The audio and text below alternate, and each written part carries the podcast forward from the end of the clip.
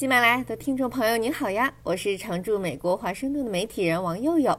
在美国汽油价格居高不下、拖累民主党中期选举前景之际，美国总统拜登今天临时安排了个讲话，呼吁大石油企业不要只顾发战争财，应该赶紧增产，降低油价。拜登说，最近啊，这些个大油企一个接一个报告了创纪录的利润，但却拒绝帮美国老百姓降低油价。他点名了几家公司。壳牌第三季度利润为九十五亿美元，是去年同期的两倍。埃克森美孚第三季度利润为一百八十七亿美元，是去年同期的三倍，刷新了其历史新高。在过去六个月里，六家最大的油企的收入超过了一千亿美元。Give me a break. Enough is enough. Look, I'm a capitalist. You've heard me say this before. I have no problem with corporations turning a fair profit or getting a return on their investment in innovation.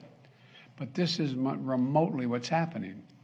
Oil companies, record profits today are not because they're doing something new or innovative. Their profits are a windfall of war. The windfall from the brutal conflict that's ravaging Ukraine and hurting tens of millions of people around the globe. 拜登说：“适可而止吧，我也是个资本主义者，我对公司获得公平利润或者从他们的创新投资里获得回报没有任何意见。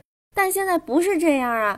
大油企现在创纪录的利润，并不是因为他们在做一些新的投资或者创新，他们的利润是战争的意外之财，是肆虐乌克兰并伤害全球数千万人的残酷冲突的意外之财。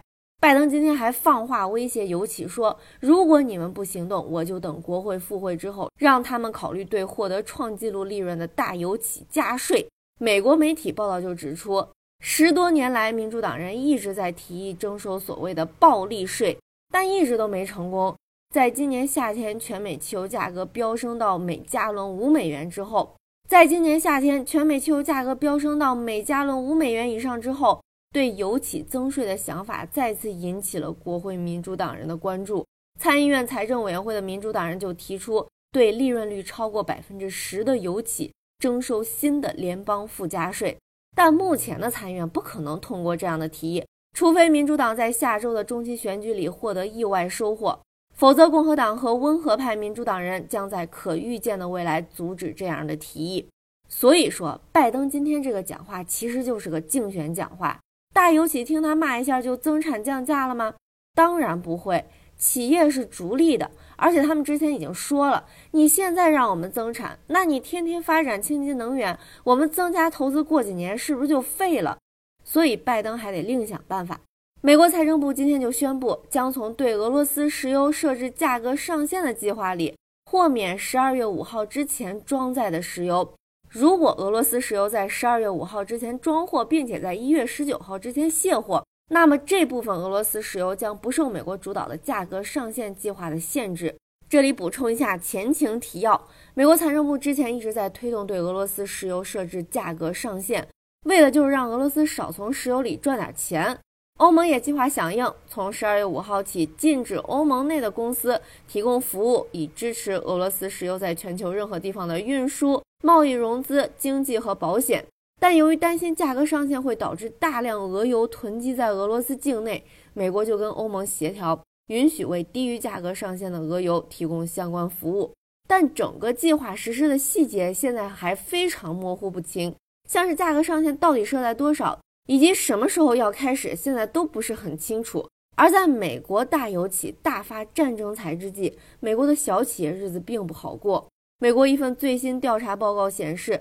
十月份，美国小企业的租金拖欠率显著上升，大概百分之三十七，也就是超过三分之一的美国小企业在十月无法全额支付租金。这些企业雇佣了几乎美国私营部门的一半的劳动力，这个租金拖欠比例比上个月上升了七个百分点，是今年的最高增速。调查的负责人就表示，美国小企业主具有韧性，但收入基本上被通胀压力所蚕食。调查结果部分反映了通胀对美国小企业的影响。超过一半的小企业主表示，他们的租金比六个月前至少高出百分之十。七家小企业表示，租金至少涨了百分之二十。具体而言，在接受调查的小企业里，十月份大概有百分之四十九的餐馆没有办法支付租金。高于九月的百分之三十六，而百分之三十七的房产经纪人无法支付租金，高于上个月的百分之二十七。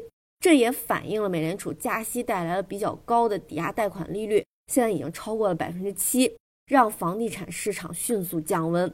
新冠疫情导致的供应链问题也仍然是美国小企业面临的主要障碍，尤其是经营汽车维修店和汽车经销商的小企业主，他们的客户修理车辆所需要的零件稀缺，仍然在减缓业务。报告显示，十月份几乎有一半的汽车维修店和汽车经销商。无法支付租金，调查最后就警告说，如果未来几个月这些小企业的收入没有增加，三分之一的小企业有倒闭的风险。